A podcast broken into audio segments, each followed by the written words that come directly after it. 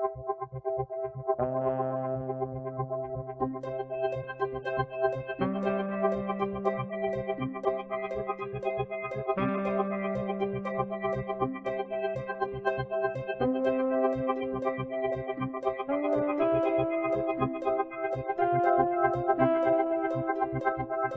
Willkommen zurück auf der Therapie Couch für Filme, der 51. Ausgabe von Kino on the Couch, einem Podcast, bei dem aktueller Film zur Analyse auf die sprichwörtliche Therapie Couch gesetzt wird.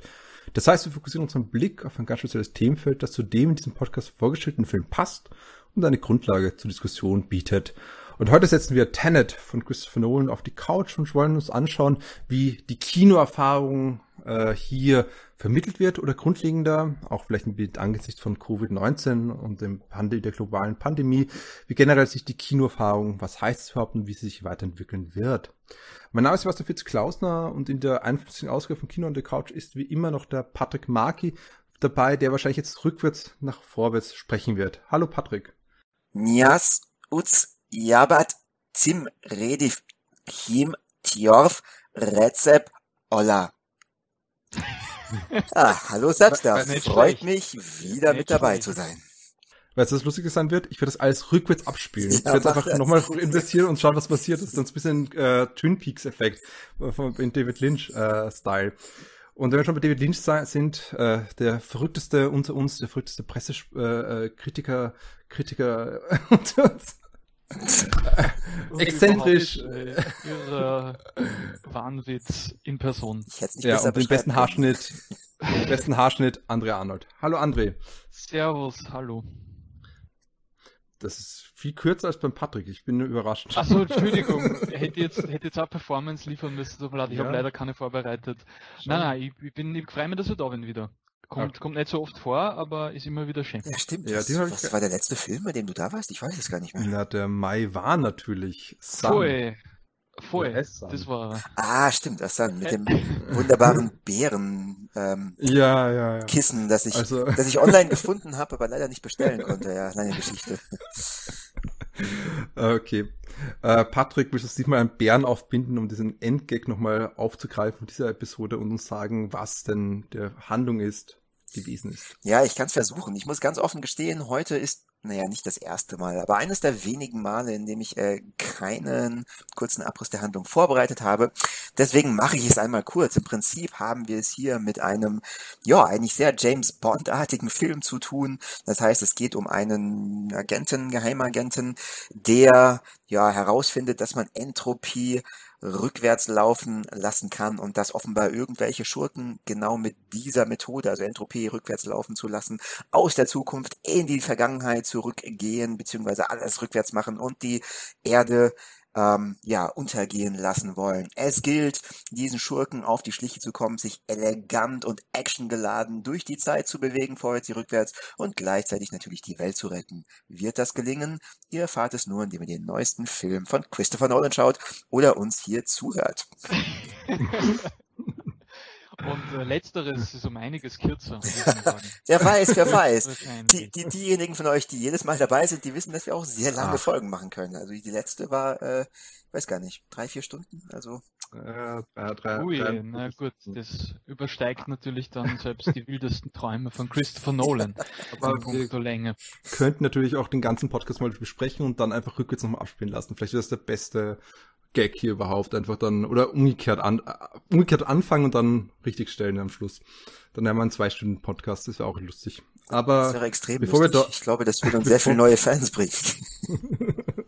bevor wir überhaupt zum Anfang oder zum Ende kommen können, André, bist du mit einem Moonwalk aus dem Kinosaal rausgegangen? Bist du euphorisch rausgespaziert oder eher deprimiert? Wie hat dir der Film denn so gefallen? Ähm, ja, nicht, nicht besonders, muss ich mhm. offen und ehrlich gestehen. Also ja, ist es jetzt auch nicht so, dass ich irgendwie eine große Aversion gegen den Film äh, entwickelt habe beim Schauen, aber es war einfach, ähm, ja, also der Film hat mir einfach kein besonders großes Vergnügen bereitet. Ja. Er hat mich nicht, ähm, nicht wirklich äh, angesprochen. Er hat mich eher ähm, überfordert, äh, aber auf eine Art und Weise, die jetzt nicht als besonders produktiv empfunden habe. Mhm. Ähm, vielleicht liegt es einfach an, an einer persönlichen Nolan-Müdigkeit, äh, wobei ich gleichzeitig mir nicht sicher bin, ob das der Grund ist, weil Dunkirk, seinen letzten Film, habe ich eigentlich ganz, ganz gut gefunden.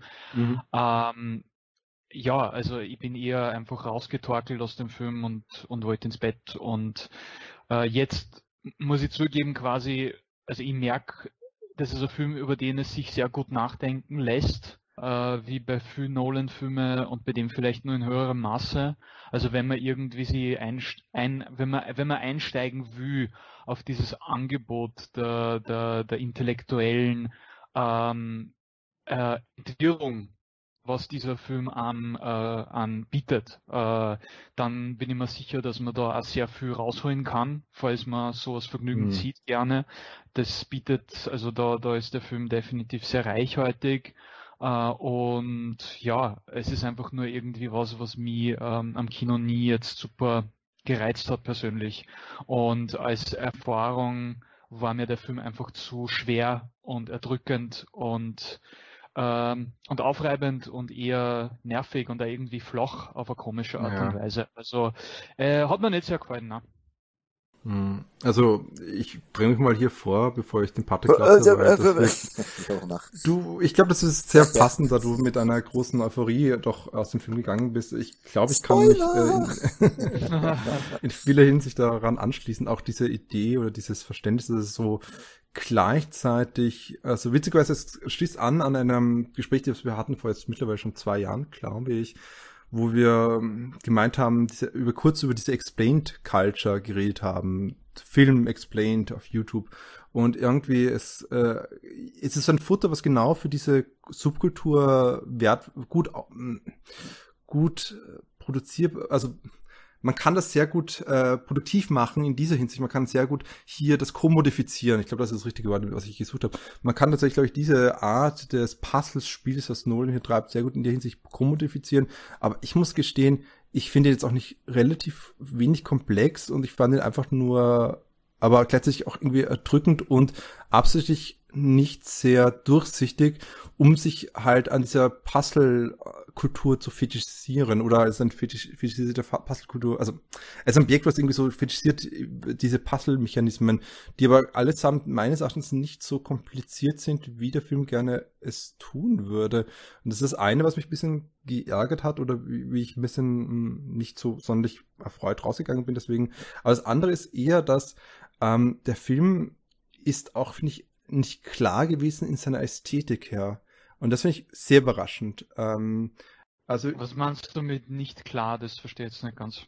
Ja, ich, ich komme da hin. Ich kann, ich bin jetzt auch nicht der größte Fan von Inception zum Beispiel. Ich finde Inception gut, es passt. Ich verstehe ein bisschen den Hype drumherum, aber mich hat er nicht so gereizt insgesamt. Aber ich kann ihn ästhetisch ganz klar und auch visuell ähm, kann ich viel, viele Bilder und viele Momente, die für mich sehr, sehr mitreißend waren, durchaus äh, aus meinem Gehirn rausholen und wieder daran anknüpfen. Ich kann wirklich das wieder wachrufen, diese Erinnerung, dieses, äh, diese Bilder, die ich habe. Das kann ich bei Tenet überhaupt nicht. Ich finde, der Film schafft es nicht, seine Objectives etwa ganz klar und einfach runterzubrechen und in eine visuelle klare Sprache zu verwandeln. Das habe ich vor allem beim Finale gemerkt, dass für mich ein Grau im Grau Chaos war. Und ich frage mich auch ein bisschen, ob es nicht daran gelingen ist, dass die ähm, der Grund, der typische Nolan Cutter, den er hatte seit nach Batman Begins, der ja auch ein bisschen hässlich war in Bezug auf wie es geschnitten war, äh, dass seitdem hab keine Ahnung, hat er eine, nee, was seitdem hat er eine, eine hat er einen zwischen Editor gehabt und dieses Mal hat er einen anderen Editor, eine andere Editorin genommen. Ich frage mich ein bisschen, ob das, also ich jetzt bei Zufall rausgefunden. Ich habe mich dann nachher gefragt, ob es nicht deshalb auch daran liegt, dass irgendwie der Film nicht eine klare Geografie oder das visuelle Landschaft für mich aufbaut. Zum Beispiel für diese Grau in Grau Action-Szene. Aber ich glaube eigentlich, dass es auch eher einfach Nolans Stil ist. Aber vielleicht hat es mit dem Editing zu tun auch. Ich, ich weiß es nicht. Also ich versuche nur so ein bisschen äh, es zu fassen, was mich da so ein bisschen dran gestört hat. Und er war einfach laut. ja, das war auf jeden Fall. Das war, das war mit voller Absicht. Auf jeden Fall. Ja. ja. Lässt sich nicht ähm, Ja, nein, ich, mein, ich würde nur kurz dazu anmerken, also das mit dem Puzzle-Ding, das stimmt auf jeden Fall, aber man muss da schon Nolan äh, zumindest äh, anrechnen, dass er jetzt eigentlich schon der, der, der, der, der Urheber vielleicht dieser ganzen, äh, dieses ganzen Puzzle-Kinos ist äh, der Gegenwart auf eine gewisse Art und Weise. Also der hat mhm. das definitiv schon begründet mhm. und zelebriert und äh, auch zum Trademark gemacht, ähm, bevor jetzt irgendwie YouTube-Erklärvideos äh, Konjunktur gehabt haben. Also das war ja bei Memento schon ja. äh, der Fall und eigentlich bei alle seine Filme. Also das ist ja wirklich sein Markenzeichen, dass er diese Zauberwürfelfilme macht und das äh, erreicht halt irgendwie bei dem Film schon eine gewisse Art von Apotheose, wo dann irgendwie alles zeitlich, zeiträumlich in sich geschlossen ist. In allen vier, fünf, 25 mhm. Dimensionen kann man das dann irgendwie hinten und rückwärts und, und oben und unten wahrscheinlich äh, zusammenfügen. Äh, aber ja, die Frage ist, ob man, ob man drauf Lust hat. Uh, und zum, zu den Bildern, das verstehe Wobei das Problem habe ich gar nicht so sehr gehabt. Ich finde, okay. der Film hat schon kraftvolle Bilder. Also er hat halt schon immer, die, wenn, jetzt gerade zum Beispiel, wenn ich mir jetzt gerade versuche, ich habe den jetzt wirklich ähm, vorgestern gesehen mhm. und ich kann jetzt schon noch einiges Momente abrufen, die schon von so einer urtümlichen visuellen Kraft sind, die die, die Blockbuster von Nolan finde ich immer so haben, so wie, keine Ahnung, beim Dark Knight, dieser, dieser, auf den ich immer wieder gern beziehe, dieser Moment, wo der, der Joker sich kurz aus dem Auto landet äh, und sie den, die, das, den Wind ins Gesicht blasen lässt, äh, diese Trailer-Momente und da gibt es diesen Moment, wo sie auf diesem Tanker oder Schiff sind und man sieht, wie die, das Wasser sie rückwärts bricht oder ich finde eigentlich aber die, die, die, die, die finale Sequenz, diese, diese, diese, diese okay. Invasion da, ähm, mit den rückwärts explodierenden Gebäuden äh, und mit diesen Menschenströmen, die in unterschiedlichen Zeitrichtungen,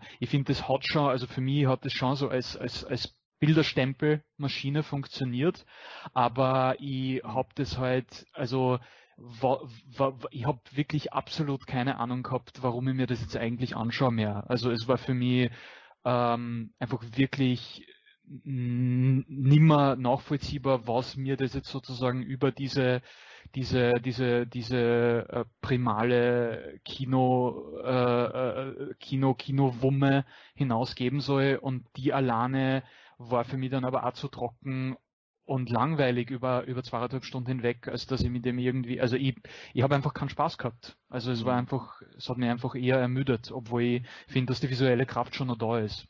Das, okay. Aber ja. Also bevor nochmal ganz vielleicht darfst du, Patrick. Ich will nur. Hey, nur ich habe Zeit. Äh, ich habe ich. äh, um das nochmal so ein bisschen zu spezifizieren, aber ich finde gerade dieses Ende, bis auf die eine Explosion, die in beide Richtungen gegangen ist oder wo die beiden dieses Gebäude ist, was was so in zwei Richtungen sich explodiert hat. Ähm, ich weiß nicht, irgendwie, ich finde auch, dass er nicht viel mit diesem Gimmick gemacht hat, eigentlich visuell gesehen. Also er hat immer wieder Momente gehabt, die, die dieses Potenzial darlegen oder, oder wo ich wirklich auch ähm, beeindruckt war. Also ich denke jetzt eher an die Kampfszene, die, äh, die eben, wo John David Washington gegen sich selbst kämpft. Äh, die obligatorische Kampfszene im ja. Gang. Ja, genau. auch im Null äh, äh, Markenzeichen seit Inception. Genau. Ähm, also irgendwie, das, das sind schon so Momente, wo ich, wo ich das verstehe, aber gerade dieses Grau in Grau, also ich bleib dabei, da, da, da fehlt es mir an irgendeiner ähm, Klarheit des Bildes und ich, kann auch sagen, ich finde das nämlich nur eine Masse gewesen für mich und ich kann es gleich, gleich gegenüberstellen zu Doctor Strange, wo ich das tatsächlich besser gefunden habe, überraschenderweise. Ich hätte es nicht gedacht, nachdem wir letzte Woche zum Beispiel Marvel relativ viel gebasht haben oder an mehreren Stellen, aber das war einfach äh, ein äh, ähnlicher Gedankengang, der in eine interessantere Art und Weise umgesetzt wird, eben natürlich in dieser klaren Art Artificialität, die Nolan ja auf keinen Fall haben möchte. Aber gut, ich wollte nur das nochmal so ein bisschen klarer setzen ähm, und ich leite gleich rüber zum Lobgesang, den der Patrick jetzt einstimmen wird. Juhu, endlich darf ich. Ähm, aber ich muss ganz kurz fragen, André, ist es Zufall, dass du von 25 Dimensionen gesprochen hast? Weil du meinst, in allen 25 Dimensionen. Ähm, also war das Zufall oder war das ein bewusster Verweis auf die String-Theorie? Nee, war Zufall. Ah, natürlich, das war volle Absicht. Das, ich habe mir das also selbstverständlich alles äh, minutiös äh, durchgeplant hier. Äh, na, das war tatsächlich jetzt eher ah, okay. Zufall, aber witzig. Ja, weil Nolan, Nolan, Nolan Nolans äh, Zauberkraft wirkt offenbar äh, auch nach dem Kino noch weiter in mir. Ja. Kann mir dessen gar nicht erwehren. Ja, genau, weil die String-Theorie eine kontroverse, aber viel zitierte Theorie in der Physik postuliert ja, dass es 25 Dimensionen gibt. Ähm, deswegen fand ich es spannend. Ha. Aber okay. ja, egal. Das ist wirklich lustig. So, weg davon hin zu der Frage, die du zumindest unbewusst an mich gestellt hast. Selbst da wird mir der Film gefallen. Und ähm, ja, ich hole mal ein bisschen aus. Äh, ich habe mir den Film zweimal angeschaut. Ich war sogar zweimal im Kino. Okay. Wow. Und ähm, ich weiß äh, nicht. Zweimal IMAX oder unterschiedlich? Nee, nee, nee, kein, kein einziges Mal. Beide Mal nicht so, okay. IMAX, ja. Okay, okay. Ich wollte Mhm. mir einmal IMAX anschauen, ähm, aber ja, ich, ich also ist sie nicht ausgegangen. Ähm, oder ich erkläre gleich, warum ich mir zweimal angeschaut habe. Mhm, Ähm, mhm. aber ähm, wer mich kennt, weiß, dass ich mir also Filme super selten zweimal anschaue. Also von all den Filmen, die wir ähm, letzte Folge besprochen haben, alle tausend, hahaha. Also nee, von all den Filmen, die wir besprochen haben, habe ich, glaube ich, maximal zwei oder drei oder vielleicht vier, äh, zweimal gesehen, aber alle anderen äh, auch nur einmal. Das heißt, Tenet ist einer der wenigen Filme, die ich mir zweimal angeschaut habe, zweimal im Kino. Und das erste Mal, als ich reingegangen bin, bin ich eigentlich relativ spontan rein. Ähm, das heißt, ich hatte noch einen Urlaubstag. Ich war gerade ähm, in meine Heimatstadt zurückgekommen und wusste nicht, was ich an dem Tag machen soll. Es war eigentlich schönes Wetter, aber ich bin im Kino vorbeigelaufen und habe gesehen, oh, in anderthalb Stunden läuft Tenet. Eigentlich habe ich mich ja schon, also drei, vier Tage später mit jemand anderem verabredet, mir einen Film anzuschauen, aber hm, ich habe nichts vor, ich habe Bock, ich schaue mir einen Film an. Und ähm, ja, es gab noch gute Plätze, deswegen bin ich dann mittags um zwölf ins Kino gegangen und habe mir Tenet angeschaut und ich war das war der erste Film, den ich mir angeschaut habe nach der, ähm, nach dem Lockdown. Also ich war schon seit, weiß nicht, drei, vier, fünf Monaten nicht mehr im Kino, wie es wahrscheinlich viele von euch auch nicht waren.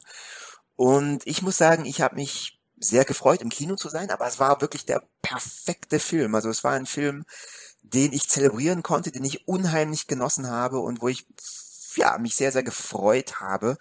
Ähm, und ich mag den Film umso mehr, je mehr ich drüber nachdenke. Das heißt, ähm, also ich werde Mhm. immer ein bisschen weiter in den Bann des Films gezogen. Hm, Ich glaube nicht, wie ihr angedeutet habt, dass der Film jetzt ultra tiefsinnig, wichtig, philosophisch wertvoll, was auch immer ist, beziehungsweise das sein will. Muss er aber für mich nicht. Ich saß im Kino, ich ähm, habe mich beim ersten Mal, war ich natürlich auch komplett verwirrt und bin nicht überall mitgekommen, aber trotzdem fand ich das nice. Ich fand es einfach geil, im Kino zu sitzen, äh, relativ weit vorne, Mhm. die laut wummernde Musik um mich herum zu haben, ähm, treibende Spannung, gute Actionsequenzen, ästhetisch sehr schön Mhm. gemacht, sehr viele coole Querverweise auf James Bond, was auch immer. Also ich habe das einfach sehr genossen, weil das für mich irgendwie so ein bisschen der Inbegriff des Kinos ist und einen solchen actionlastigen Kracher, der dich umhaut oder vom Sitz bläst, wenn du so willst, war genau Mhm. das, was ich gebraucht habe, weil ich eine solche Kinoerfahrung, ähm, eine solche Immersion, möchte ich fast sagen, schon ja monatelang nicht mehr hatte. Deswegen habe ich das sehr genossen und war da sehr glücklich. Ähm, ja, ich finde, man merkt einfach, das hat Nolan ja auch selbst gesagt, das hier ist extrem durchdachter, extrem durchkomponierter, wenn man so möchte, Eskapismus.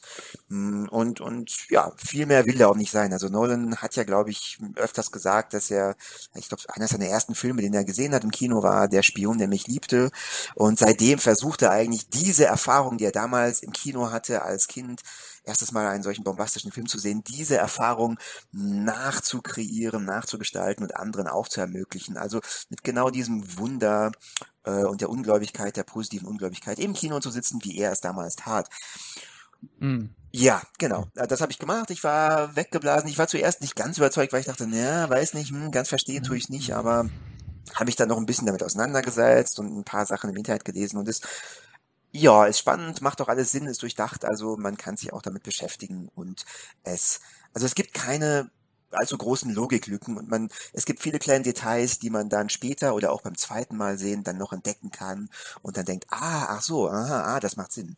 Also so kleine Spielereien, die, ihr habt ja angesprochen, mittlerweile schon zu äh, der fast schon, möchte ich sagen, erwarteten Sehgewohnheit gehören. Also ich glaube, angefangen hat es mit ja, Lost damals, mit der Serie Lost, mh, dass man sich außerhalb des Kinosaals beziehungsweise außerhalb des direkten Seherlebnisses auch noch über das Internet mit ähm, dem Film oder der Serie auseinandersetzt. Äh, Ja, ich glaube ehrlich gesagt, also nur, dass ich das da, da ku- kurz reingrätsche, gerne, aber gerne. ich meine, das ist jetzt kein, das ist jetzt kein Phänomen, das irgendwo, glaube ich, seinen Ausgang genommen hat. Ich glaube, das hat es einfach schon gegeben, seit es äh, das Kino gibt und es hat es davor schon gegeben, seit es überhaupt irgendwelche Unterhaltungsmedien gibt. Also ja. es ist nur halt jetzt in einer, glaube ich, einerseits ist es öffentlicher äh, mit dem Internet geworden und zweiterseits ist es halt auch, ähm, um das Wort vom Selbst wieder zu verwenden, ein bisschen kommodifiziert worden oder halt ja. äh, von den ähm, äh, Blubs, von die, von die, von die Filmhersteller entdeckt worden als ein Marketing-Tool und auch als ein, äh, ein Mittel, um den Film im Gespräch zu halten, äh, was, was ja. wirklich auch quasi ein Diskurs, der jetzt auch absichtsvoll genährt wird von, äh, also das ist glaube ich der wesentliche Unterschied, aber ich meine, weiß ich nicht, ich, natürlich ja äh, stundenlange Gespräche geführt über das, was die David Lynch-Filme eigentlich, mhm. äh, äh, was die eigentlich bedeuten und wie die eigentlich Sinn ergeben, bis ich dann irgendwann checkt habe, dass es nicht darum geht oder zumindest mir nicht darum geht und dass ich eigentlich äh, mir dann eher einfach die, diese, diese ekstatische Erfahrung, die, die mir, also zum Beispiel jetzt Lynch-Filme manchmal bieten äh, wichtiger ist. Aber das hat es immer schon gegeben, glaube ich. Ja, ja aber ich glaube schon, dass der Patrick dahingehend recht hat, dass Lost oder generell jetzt einfach diese J.J. Abrams Kultur, die hier das auch gefördert hat, die die äh, bekannte Box, What's in the Box, ich weiß nicht, wie es heißt, Mystery Box, so heißt das, äh, durchaus äh, hier zentral ist, um eine gewissen Cottage-Industrie aufzubauen und auch eine Art des Filmdiskurses zu erschaffen, die es davor tatsächlich nicht in dieser Hinsicht gegeben hat und auch in der Hinsicht, wie die Filmindustrie, wie du selbst gesagt hast, das auch mit äh, bewirkt hat. Das heißt, natürlich gab es schon immer diese Gespräche, aber diese Art der Diskurs, den wir heute finden, ist schon sehr spezifischer und ich glaube schon, dass der Patrick hier recht, dass es Lost hier sehr viel mitgewirkt hat. Und da kann man auch daran sehen, dass zum Beispiel, ich glaube, den letzten David Lynch-Film, What Did Jack Do, nicht so viel Explained-Videos gegeben hat.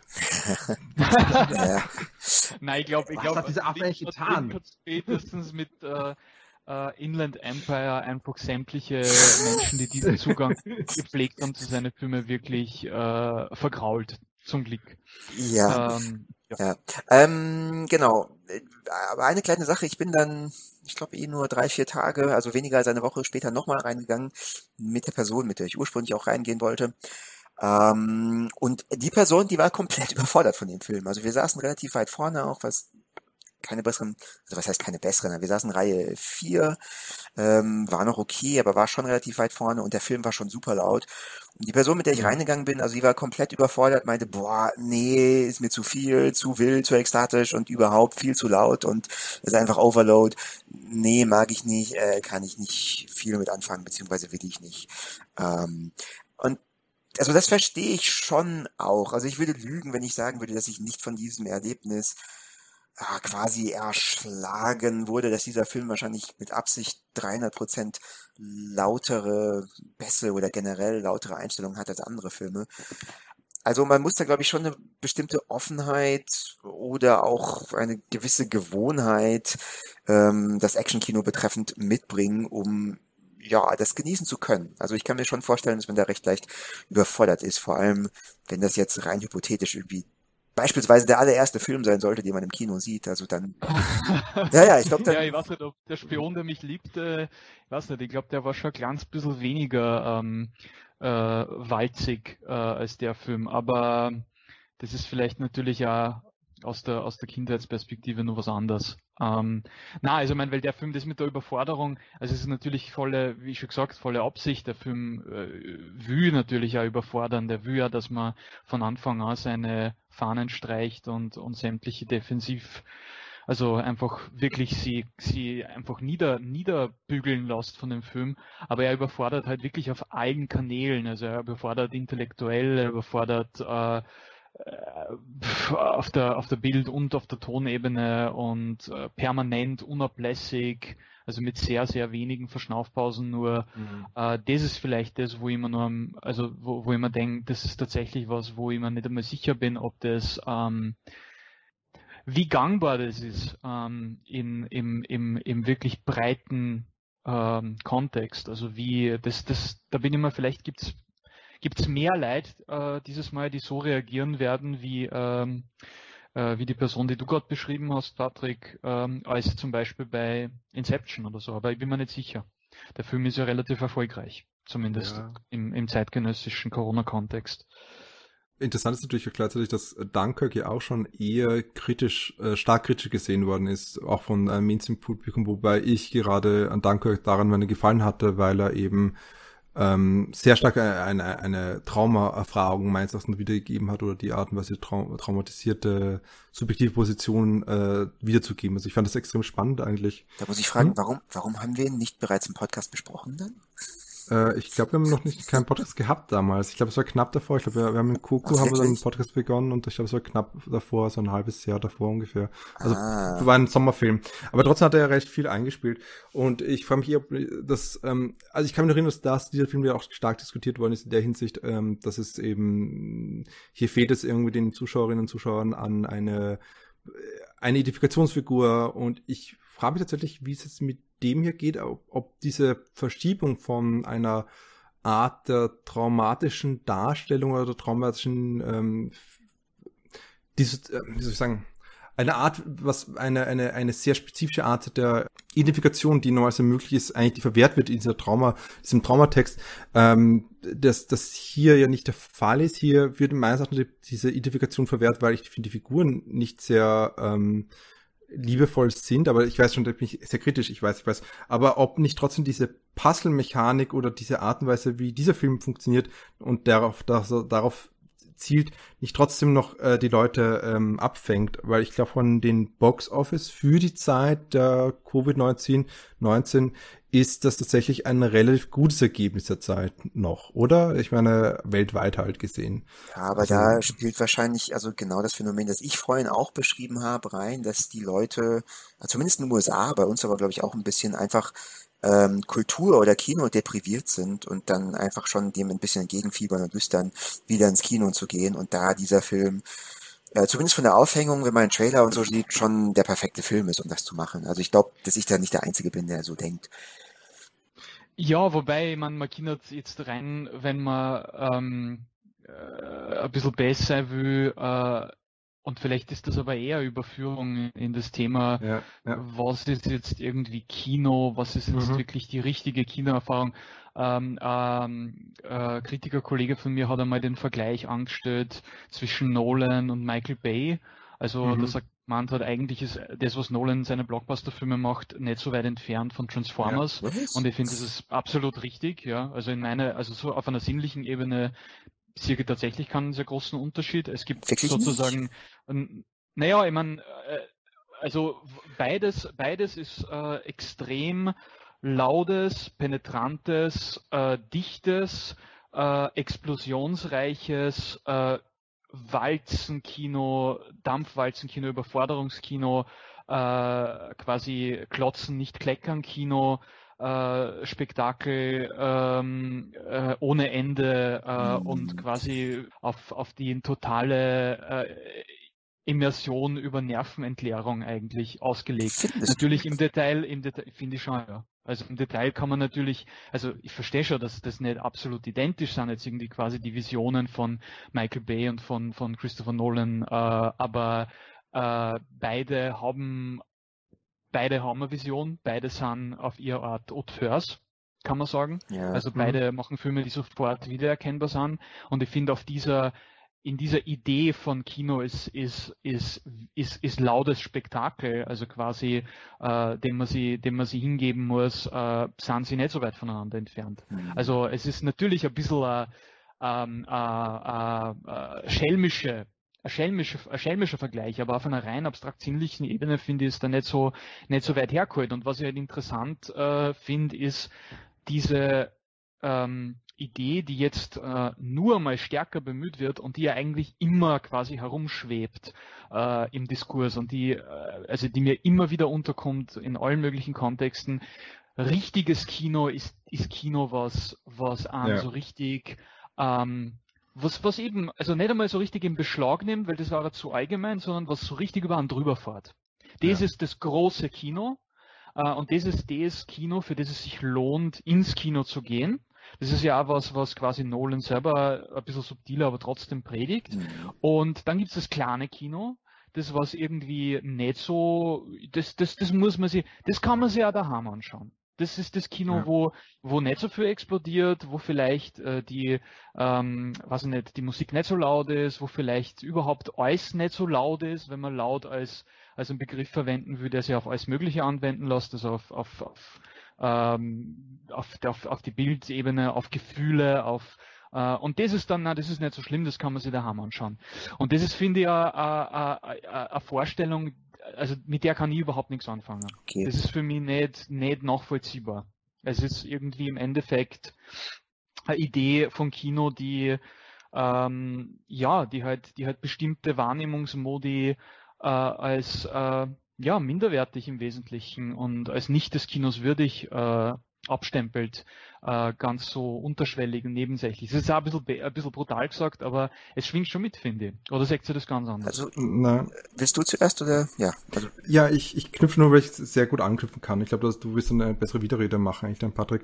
Also ich finde das eigentlich genauso, ich sehe es sehr ähnlich und ich muss auch gestehen, ähm, ich, war, ich bin auch gestolpert über diesen Begriff des, äh, des Inbegriffes des Kinos, wie es der Patrick gesagt hat, dass eben das der Inbegriff des Kinos ist. Darüber bin ich genauso gestolpert und es ist auch ähnlich, wie du es beschrieben hast.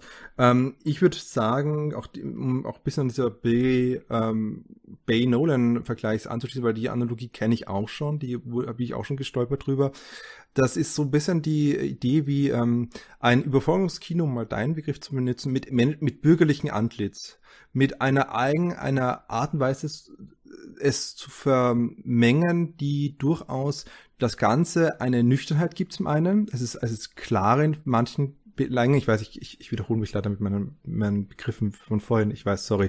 Aber es ist eine Art, das, das ist, es ist ein bisschen zurückgenommen einfach. So kann man sagen. Es ist eine, eine gewisse Nüchternheit ist tatsächlich dem Ganzen unterge, äh, ja. drunter, äh, oder das Ganze mit einem Schein von Nüchternheit äh, versehen und intellektueller Intellektualismus. Sagen, wir haben hier diese Verweise auf den, wie ähm, physikalische, äh, experimentell physikalische äh, Theorien funktionieren zum Beispiel. Wir haben hier die Puzzlebox, die tatsächlich bei, bei Bay überhaupt nicht vorkommt, etc. Das heißt, das Kino hat dann immer, kriegt einen Schein, damit es eben für eine andere äh, Zuschauerinnen und Zuschauer ähm, Subkultur funktioniert auf einmal.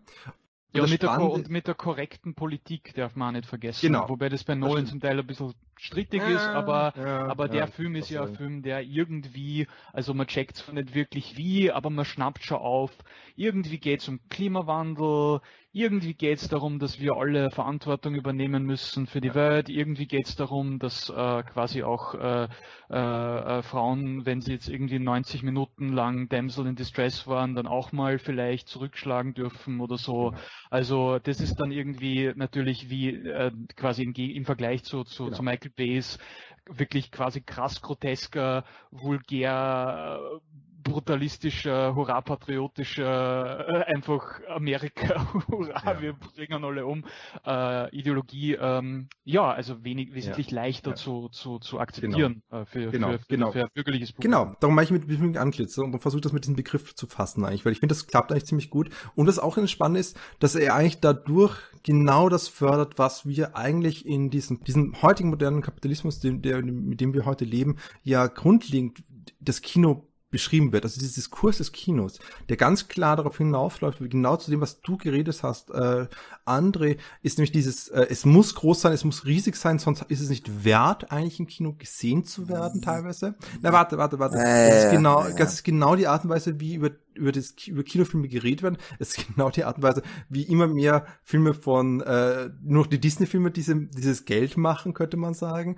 Und es ist aber gleichzeitig ähm, bleibt dieser Schein von, von Bürgerlichkeit, von diesem Erhalt des Filmes, wie er es nennt. Das heißt, das finde ich immer so spannend, wenn er redet, dann geht es immer um das Erhalt des, des richtigen Filmes, nicht er, des digitalen, Nolan? Äh, der Nolan, der, der Nolan, das des, das heißt, er hat dann, er benutzt auch die Wörter, die gerade ein Cineastentum auch irgendwie ansprechen. Und das finde ich irrsinnig spannend, was ja durch beim, beim Disney-Diskurs ja nicht der Fall ist. Aber rein von der Logik der Inneren der beiden Argumente ist beide genau dasselbe. Es geht darum, dass zuerst einmal der LKW umgekippt wird und äh, das Krankenhaus äh, äh, explodiert.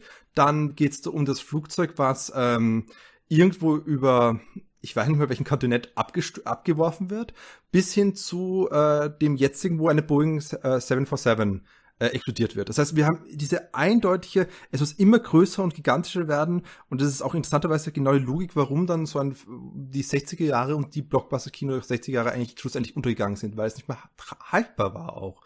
Und wir laufen ja auch eigentlich dort hinauf, dort hinaus, dass eigentlich nur diese Filme einerseits gesehen werden, aber gleichzeitig, wenn sie immer größer werden, dann baut sich ein Monopol auf oder zumindest ein Kartell und oder es wird irgendwann eine Blase, wird einfach zu groß werden, weil dann platzt das Ganze einfach irgendwann. Ich finde es interessant, wie dieser Diskurs hier akzeptiert wird, aber in anderen mhm. äh, Kontexten nicht akzeptiert wird. Oder, das stimmt, ja. Mhm. ja. Sehr ähnlich, aber äh, genau, äh, äh, Patrick. Patrick. Ja, ja, ja, so. So, ihr habt jetzt da unheimlich viel angesprochen. Oh Gott, ich weiß gar nicht, wo ich jetzt da ansetze. Ähm, okay. Ähm, Unterschied zwischen Bay und Nolan und der Vergleich von Bay und Nolan. Klar, ähm, es ist beides, hm, es geschieht beides äh, mit Hilfe von unheimlich viel hm, ja, Bombast, sag ich mal. Ähm, es ist unheimlich viel los und beide ähm, zielen äh, auf einen, ich sag mal, sensorischen Overload ab, ja. Äh, ich würde aber trotzdem sagen, also bei Bay, äh, bei Bay, nicht bei, bei Bay und auch bei Disney-Filmen zum Beispiel, mh, hm, ist das Ganze eher ein bombastisches Setting, wo möglichst viele Stunts drin sind und Eye Candy. Und bei Nolan ist es zumindest für mich, also äh, spielt da schon eine Atmosphäre mit rein. Das heißt irgendwie, ähm, es wird sich schon Mühe gegeben, eine Atmosphäre zu kreieren, ähm, auf der das Ganze gebettet ist. Und was Nolan halt ähm, von Bay, um bei dem Beispiel zu bleiben, unterscheidet, ist, dass hier ein gewisser Naturalismus, zumindest ein ähm, vorgegebener Naturalismus oder postulierter Naturalismus, sagen wir so, ähm, ganz stark mit reinspielt. Also ob das jetzt wirklich funktioniert oder nicht, sei dahingestellt. Für mich funktioniert es schon. Hm, aber diesen Anspruch, den hat Nolan auf jeden Fall und den hat ja, wie gesagt, Bay und auch Disney-Filme überhaupt nicht. Ähm, und das ist eine bestimmte Strömung, die, ich glaube, auch in den 2000ern relativ ähm, ja, relativ dominant oder prominent wurde ähm, und der ich persönlich recht viel abgewinnen kann, aber es ist vielleicht auch ein bisschen ähm, Geschmackssache. Das heißt. Ja, wollte ich gerade sagen, also das ist ja quasi, was du beschreibst, ist, du hast einfach die Ästhetik lieber. Nee, aber nee, eben nicht, eben nicht, nein, nein, nein, nein, nicht die Ästhetik. Es, oder es geht eher von, also ja, hm. Es geht eher darum, also es geht darum, dass das, was ich sehe, näher an dem richtigen Leben dran ist, in welchem, in, in, in welcher Hinsicht auch immer. Ich meine, klar, mir ist klar, dass äh, irgendwie auf einem Lastwagen, der von fünf anderen Lastwagen umgeben ist und dann explodiert, auf der Autobahn zu fahren, nicht wirkliches Leben ist.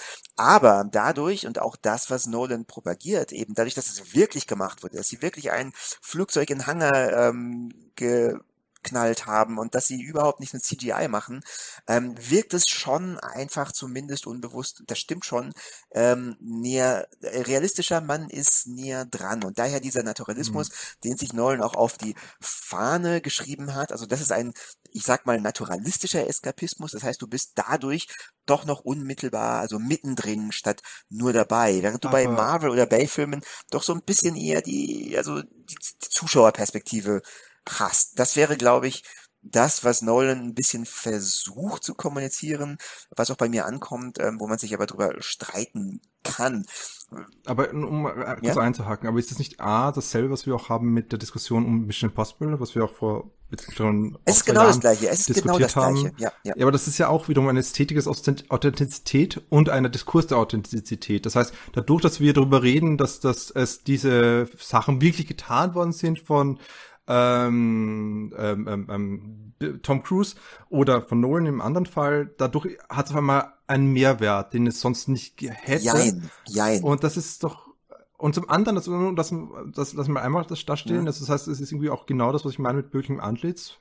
Äh, und zum anderen, es ist trotzdem dieselbe Logik. In, und auch mit Mission Impossible kann man es mich reinbringen. Es ist in allen drei Fällen, in Disney Bay, zu Nolan, zu äh, Tom Cruise, ist die Logik des immer größer werden, damit es recht, damit es rechtfertigen kann, dass es im Kino gezeigt und im Kino geschaut wird, oder nicht? ähm, finde ich, also jein, jein. Äh, und die Tatsache, dass, okay, dadurch, dass wir jetzt darüber sprechen, dass wir es aufwerten, ja, das ist ein Aspekt, der vielleicht auch in das Marketing damit reinspielen mag. Also der lässt sich sehr gut vermarkten, wenn man sagt, oh, wir haben alles dann wirklich selbst gemacht, oh, Tom Cruise ist wirklich aus 80.000 Kilometern äh, fast in den Tod gesprungen. Ähm, aber, also was eben Nolan versucht zu betonen, ist, dass es also abgesehen von diesem kognitiven Element, auch wenn du das siehst auf der Leinwand, selbst wenn du nicht weißt, dass es wirklich gemacht wurde, dass du es auf einer bestimmten unbewussten Ebene doch anders wahrnimmst, weil es einfach realistischer wirkt, weil du einfach zumindest noch mit CGI nicht perfekt ähm, ein Erlebnis vorgaukeln kannst. Das heißt, es ist einfach ein ganz anderes Level. Ähm, das sensorisch postuliert Nolan das so.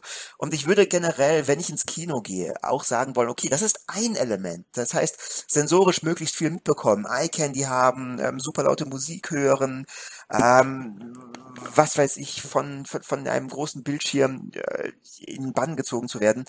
Das ist das, was auf meine fünf Sinne einströmt und womit ich in diesem Moment ähm, ja, wo, wo ich aufgehen kann oder wo ich vielleicht überfordert werde. Das ist die Sensorik und dann gibt's aber auch noch ähm, das Element ähm, der Kognition. Also wie verarbeite ich das, was ähm, gebe dabei durch den Kopf, ähm, welche Emotionen ergeben sich durch Gedanken, die ich mit dem Ganzen habe. Und ich glaube, die ganze Diskussion, die wir aufgestellt haben, ähm, also, oh, ein richtiger Kinofilm oder es lohnt sich nur ins Kino zu gehen dafür, das bezieht sich alles auf diese sensorische Wahrnehmung oder diesen im positiven Sinne sensorischen Overload, mittendrin zu sein, wie ich vorhin gesagt habe.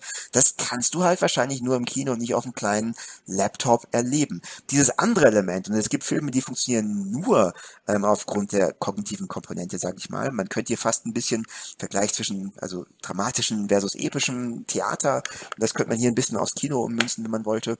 Hm, diese Filme gibt's auch und die sind nicht weniger wert, aber das sind ja vielleicht Filme, die du nicht im Kino sehen musst, äh, damit sie ihre komplette Wirkung entfalten. Ja, aber das ist eben nicht wahr. Also das, also ich bin vielleicht bin ich mir nicht ganz sicher, vielleicht habe ich die ein bisschen äh, missverstanden. Ähm, aber ich meine, der leiseste, subtilste Film, äh, äh, wo man quasi äh, eigentlich nur Stecknadeln fallen hört, äh, der fürs Kino gemacht ist, den kann man sich nur im Kino anschauen, äh, äh, im, im Sinne seiner vollen Wirkungsentfaltung. Also das ist ja genau dasselbe. Es ist genau dasselbe, es ist überhaupt kein Unterschied. Dieser Sensory Overload, äh, den quasi Nolan und, und, und Bay und andere erreichen wollen, äh, entfaltet sich natürlich mit einer tollen Anlage äh, in einem, in einem äh, spezifisch äh, auf, auf, auf, diesen, auf diese Erfahrung äh, ab, also ausgerichteten Raum am besten und genauso äh, ein Film, der mit, mit kleinen Wahrnehmungsverschiebungen operiert, der Konzentration erfordert, wo man einfach wirklich äh, sie weiß ich nicht, sagen wir mal, in, einen, einen Zustand der, der, der nervlichen Sensibilität äh, vielleicht selbst versetzen muss, um, um, um, um, die, um die Reize des Films zu genießen. Auch, ja. Also das ist ja, das macht ja überhaupt keinen Unterschied. Das Problem ist eigentlich nur, dass es geht ja gar nicht darum, bei dem, was wir vorher gesagt haben, glaube ich, äh, Nolan irgendwie zu bashen oder zu sagen, der macht jetzt schlechte Filme oder das sollte man, äh, mhm. das ist ja wurscht, das ist Geschmackssache tatsächlich. Also ähm, es geht einfach nur darum, dass sie tatsächlich der Diskurs gerade jetzt zu Corona-Zeiten einfach nur stärker ja. in diese Richtung entwickelt von, es gibt quasi, es ist eine Dichotomie und die Dichotomie ist Spektakel A oder Spektakel B. Und äh, Spektakel A ist das falsche Spektakel, weil das ist das dumme Massenspektakel. Und Spektakel B ist das gute Spektakel, weil das ist das intellektuell anspruchsvolle, äh, stilvoll gekleidete, äh, äh, äh, quasi äh, Zeitreisenspektakel von einem etablierten äh, Regisseur, der sich für die äh, Freuden des analogen Kinos einsetzt. Aber in, im Großen und Ganzen ist das die falsche Dichotomie. Und das, äh, das was da natürlich verloren geht, sind, sind die Filme, die vielleicht anders funktionieren, die vielleicht eine andere Art von Wahrnehmung ähm, einfordern von, von, von, von der Zuschauerschaft. Und was daran schon irgendwie bizarr ist, dass Nolan jetzt da tatsächlich nicht nur sich selbst inszeniert als äh, Messias, der, ja. äh, also ich habe vorhin in die, in die, in die Show Notes äh, äh, gelesen, dass er halt irgendwie gesagt hat, es ist unsere Pflicht, wir müssen diesen Film ins Kino bringen, weil ja. wir müssen die Kinos retten, die jetzt alle in der Krise sind und dieser Film, äh, davon hängt's ab. Und äh, nicht nur, dass er sich so inszeniert, sondern er ist es tatsächlich. Also er ist es und er wird auch umarmt, weil es ist faktisch so, dass die, von diesem Film sehr, sehr viel abhängt, also finanziell für die Kinos, weil sie halt quasi dann irgendwie die, die Strukturen, also quasi der Film kann man abschätzen, ist groß genug, um, um, um, um Leute zu mobilisieren, Zuschauer zu mobilisieren. Daran kann man dann wieder andere Filme knüpfen und so weiter. Und äh, deswegen verschieben dann quasi ganze Kinoketten ihre, ihre Wiedereröffnung äh, bis, bis dieser Film äh, quasi herkommt und, und auf einmal wird davon, also von diesem einen Film, der eine ganz bestimmte Art und Vision von Kino propagiert und vertritt, wird dann plötzlich das ganze Kino projiziert. Das ist das Kino, das ist, das ist unsere Rettung, das ist unsere Erlösung. Dieser Erlösungsgedanke, der irgendwie auch bei Nolan immer so irgendwie drin, drinnen ist in seinen eigenen Filmen. So, da geht es irgendwie um oh, die ganze Welt, nicht nur die ganze Welt, sondern alles, was wir sich jemals vorgestellt haben, geht unter, wenn nicht der Protagonist da irgendwie. Also irgendwie, irgendwas dran ist schon ein kleines bisschen äh, unheimlich, finde ich. Ähm, ohne jetzt den Film äh, deswegen äh, schlecht machen zu wollen. Wie gesagt, der hat ja, ist ja beeindruckender Film, also da gibt es gar nichts. Aber ich finde das ein bisschen, ein bisschen, ein bisschen, ja, bedenklich. Okay, das, das kann ich sehr gut nachvollziehen, alles, was du gesagt hast. Und du hast mich auch überzeugt, ja, stimmt, eigentlich sollte jeder Film im Kino genossen werden oder nicht jeder, aber viele. Also wenn man irgendwie einen super leisen Film hat, wo es darauf wo es darum geht, die Stille oder sich der Stille auszusetzen und den sprichwörtlichen oder realen Stecknadelknopf zu hören, ähm, ja, dann ist das natürlich auch etwas, das mit der Sensorik zu tun hat oder das die Sensorik anspricht und wahrscheinlich es ist nicht zwingend notwendig, aber oftmals ist diese sensorische Komponente gehört einfach beim äh, Kinofilm dazu. Deswegen, okay, ich, ich bin ganz bei dir.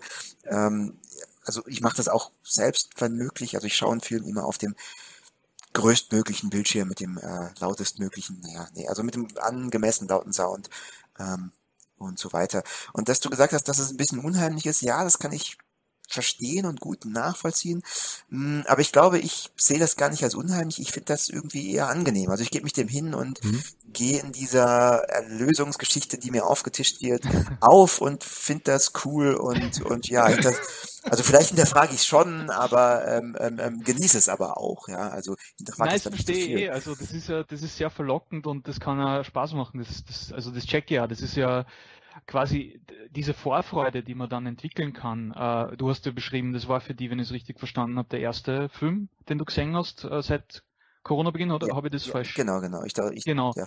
Also das ist natürlich auch was, was man bewusst kultivieren kann und was, also das ist wirklich cool. Das ist wirklich cool. Das gehört zum Kino ähm, Vergnügen dazu, dass man sich auf was freut und, und dann in dem Fall ist, ist, ist die äh, die Lust vielleicht nur umso größer, weil, weil man wirklich so lange warten hat müssen und dann will man vielleicht wirklich in den ganz dicken Burger beißen und, und einfach mhm. gleich mal äh, äh, die ganze Wodkaflaschen oder was nicht. Also halt einfach wirklich den, den, die, die Überdosis direkt in die, in die Augen injizieren. Also das verstehe ich, ähm, weil das kenne ich selber und ähm, bei mir hat es zum Beispiel, würde ich sagen, vielleicht auch deswegen der Film weniger funktioniert, weil ich schon vorher einige Sachen gesehen habe. Also ich habe ich war gerade vorher beim Filmfestival von Venedig und habe halt quasi mir äh, weiß nicht, 15 Filme angeschaut oder, oder 20. Äh, und insofern war für mich diese Kinoerfahrung an sich jetzt kein, kein, ähm, kein Mehrwert. Also, ähm, aber wäre das der erste Film gewesen, den ich seit langem gesehen habe, dann hätte den vielleicht äh, nur ein bisschen, hätte mich vielleicht nur mehr erwischt. Also das, das, das, das kann ich, kann ich gut nachvollziehen. Hm. Ja, ich meine, ähm, das, das Interessante ist diese Vorfreude. Also ich kann auch sagen, dass ähm, auch meine Kinoerfahrung, um mal ein bisschen zu äh, skizzieren, ich selber habe auch das erste Film, den ich im Kino geschaut habe, seit, ich glaube, Birds of Prey, so seit März. Äh, und, oder vielleicht sogar Februar, muss ich gar nicht, weiß ich gerade gar nicht. Und ich habe aber zwischendurch halt mit dem Open Air was angeschaut. Und ähm, das heißt, ich habe da schon auch ein bisschen Kino, Kino geleckt, mal wieder zwischendurch. ähm, aber das hat natürlich auch diese Vorfreude oder dieses Produzieren der Vorfreude und die Art und wie produziert wird und kultiviert wird, wie du es zugenannt hast. Das ist ja natürlich genauso wiederum im selben Filmdiskurs, den wir davor schon angesprochen haben. Das heißt, das müssen wir auch dazu gleich dazu sagen, würde ich sagen, dass hier auch genauso reinkommt wie diese Couch-Industrie des, des modernen Filmdiskurses, wie etwa Trailers zerlegt werden. Das heißt, es ist ja auch hier ganz klar kommodifiziert. Ähm, und ich würde auch sagen, das ist ja auch nicht von Nolan selbst gekommen oder so. Es ist nicht, dass, dass jetzt der Film den Untergang des Kinos bringen wird oder dass den Untergang, was Kino bedeutet. Es ist eher so, dass es einfach eine Entwicklung ist, die der letzten 15 Jahre, dass etwa die die Art und Weise, wie der mittlere Blockbuster wegbricht, während, also, nein, was anderes, Filme, die mittler, des mittleren, mit mittleren Budgets brechen weg und immer mehr wird eben auf diese Tentpole oder die Tenet Poles gesetzt. Oh, ja. oh, sorry, ich muss oh, sein. Oh, ich lass das mal wir haben, lang, wir haben lang gewartet, wir haben lang gewartet mit dem schlechten. Ich weiß, ich weiß. Äh, wird gesetzt, um eben äh, die das ganze, die ganze Industrie äh, eigentlich dann stützen tatsächlich. Und wenn die wegfallen, zerbricht wahrscheinlich auch vieles der Industrie.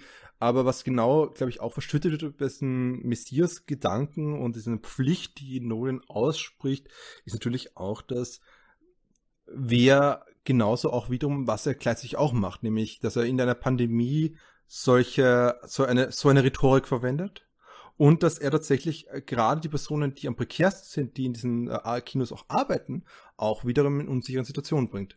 Und ich glaube auch, das ist eines Element, das wir jetzt wahrscheinlich nicht mehr diskutieren können, rein zeitlich, aber was ich zumindest aufwerfen möchte, dass sowohl die Art und Weise, dass jetzt die Kinos teilweise offen sind und wir uns halt in einer Situation befinden, wo es einfach nicht sicher ist, dass sie offen sind. Und ich muss sagen, ich habe mich nicht sicher gefühlt im Kino. Es war im IMAX in Wiener IMAX und fand es nicht sehr angenehm. Darf ich, kurz, darf ich da kurz äh, fragen in diesem Zusammenhang, wie ist das geregelt bei euch im Kino? Also da darf nicht jeder Platz besetzt werden, jederzeit? Nicht jeder, oder?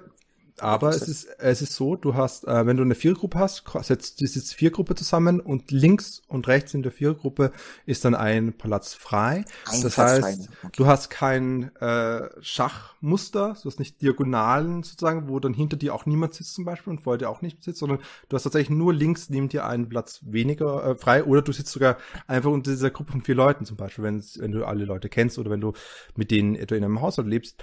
Ähm, aber ich meinte jetzt, das ist nur so ein, ich würde sagen, das ist das geringste Übel. Ich würde eher sagen, dass eben die, die Arbeiterschaft, die hier arbeitet und die einfach hier dazu genötigt wird, für dieses Freizeitvergnügen äh, in diese prekäre Situation kommt, äh, es ein bisschen fragwürdig ist. Und darüber hinaus, um das nochmal eins zu erheben, die Frage ist letztlich auch, wer kann sich leisten, immer ins Kino zu gehen? Das muss man auch sagen. Das ist eine sehr stark privilegierte Position, die wir hier haben derzeit.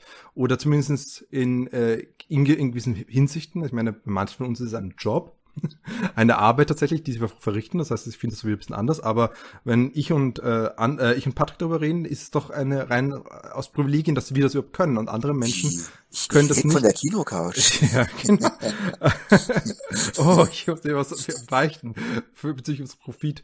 Ähm, ähm, aber eben, das heißt, irgendwie auch allein die Tatsache, dass Zeit hier reinkommt, bezüglich ins Kino zu gehen und noch andere Elemente von Kapitalien, die man tatsächlich klassenbedingt unterschiedlich hat, das muss man auch, glaube ich, mitbedenken bei dieser Diskussion. Die sich, und das ist natürlich jetzt ein sehr großes Fass, was ich hier am Schluss aufmache, aber es ist nur ein Fass, das ich einfach offen lassen möchte und dass das so ein bisschen die Duft ein bisschen raus Welt aus diesen Fässern. Den, den ja. Odem, den Odem ja. des, des, des Bösen.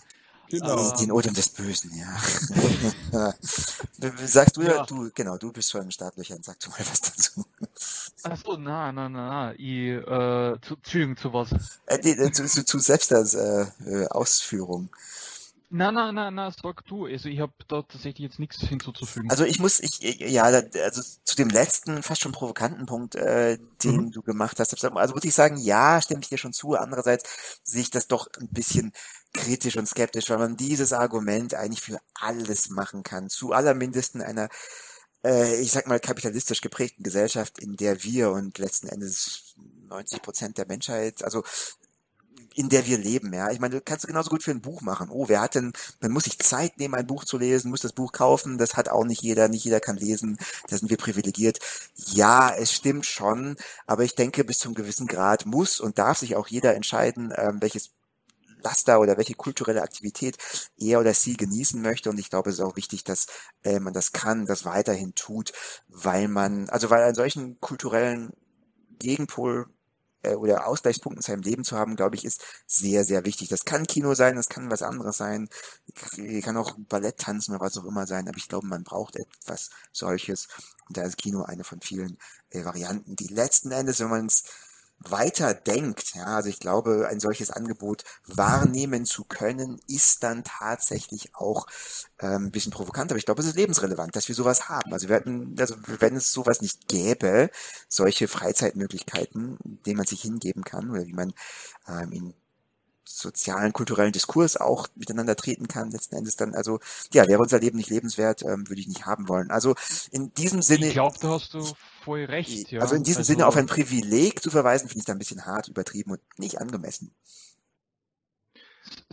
Ja, sorry, selbst du bist du äh, antworten. Ich, Nein, bitte. Also, André, wenn du noch hast, sag es bitte. Äh, nein, ich, ich, will, ich will da jetzt gar nicht. Ich finde, das kann man durchaus, ähm, also einen Blick auf die Zeit äh, so stehen lassen in, in dieser, sagen wir mal, Strittigkeit, äh, weil ich finde, da ist ein, also beide Perspektiven sind in dem Fall tatsächlich einfach richtig irgendwie auf eine gewisse Art und Weise und das ist genau jetzt die, die größte Schwierigkeit, dass, dass die halt irgendwie ein bisschen im Widerstreit stehen, nur stärker als sonst und halt einfach auch die Frage, äh, also von meiner Warte aus war es absurd, irgendwie zu sagen, ich will nicht, dass, also das Kino muss jetzt nur, also ich finde es natürlich cool, wenn Menschen versuchen, also die Kinobetreiber und auch die Verantwortlichen ähm, in, in ähm, also von politischer Seite, äh, Kinobesuche, sichere Kinobesuche zu ermöglichen, äh, so weit wie möglich, so früh wie möglich auch, äh, äh so weit es in einem verantwortlichen Rahmen ist. Äh, die Frage ist dann, wie äh, letztlich, wer, wer dann am Ende was, was dann mit der Kinokultur passiert, also wie die, wie die Kinokultur verändert wird von diesen Bedingungen und halt äh, das, der Diskurs um Tenet äh, erweckt bei mir halt irgendwie ein bisschen den Eindruck, dass halt einfach äh, die, die Monopolisierung fröhlich weitergeht und die, ähm, die, sagen wir, eh schon gefährdeten äh, Spielarten des Kinos nur weiter an den Rand gedrängt werden. Äh, und das macht mir einfach ein bisschen traurig, aber es, es gibt keine einfache Lösung. Und äh, jetzt im Moment betrachtet äh, ist es natürlich äh, schön, dass, dass, dass es einen Film gibt, der, der imstande ist, Leute ähm, daran zu erinnern, dass es das Kino gibt und dass es sich lohnt, dorthin zu gehen, die vielleicht sonst äh, nicht so ähm, leicht hinterm Ofen hervorzulocken sind wie viele. Also das ist, mhm. das ist, das ist einfach eine schwierige Debatte, aber vielleicht können wir da äh, das nächste Mal ein bisschen weiter reden, äh, bei irgendeiner Gelegenheit, vielleicht da das Thema, was eigentlich jetzt so Kinoerfahrung ausmacht, was vielleicht der Unterschied ist äh, zu, zu, zu Heim, Heimsichtungen und, und was überhaupt so abgeht mit Streaming und mit äh, Filmschauen und so äh, alle diese Sachen ähm, einfach einmal ja. äh, eingehend erörtern. Fand die, fand die spannend. Das stimmt auf jeden Fall. Und ich finde es auch ein wunderbares Schlusswort, dem ich jetzt auch nicht weiter, was nicht mal weiter ausführen will, mit den Fragezeichen, die aber dieser Kinokultur äh, begegnet und auch grundlegende Entwicklungen, die es natürlich schon davor gab und wie eigentlich Covid das einfach beschleunigt in vieler Hinsicht oder der einfach grundlegende große Veränderungen hier reinkommen. Und wenn du fragst, wie der Unterschied zum Stream ist, den wir wahrscheinlich nächstes Mal besprechen, wenn wir uns mit Hashtag Alive oder Hashtag Sei da von Julie Jung, den Sie derzeit auf Netflix sehen könnt, diskutieren werden. Wahrscheinlich wird das weniger über dieses Streamings-Thema sein, aber wir werden mal schauen, wie hier es lebensrelevant ist für den Protagonisten, dass er mit seinem Handy Kontakt aufnimmt. Das ist, glaube ich, hier relevanter als äh, die Kinoerfahrung für ihn selber, der Zombie-Reich ist. Aber wenn bis dahin, wie können Sie uns denn erreichen?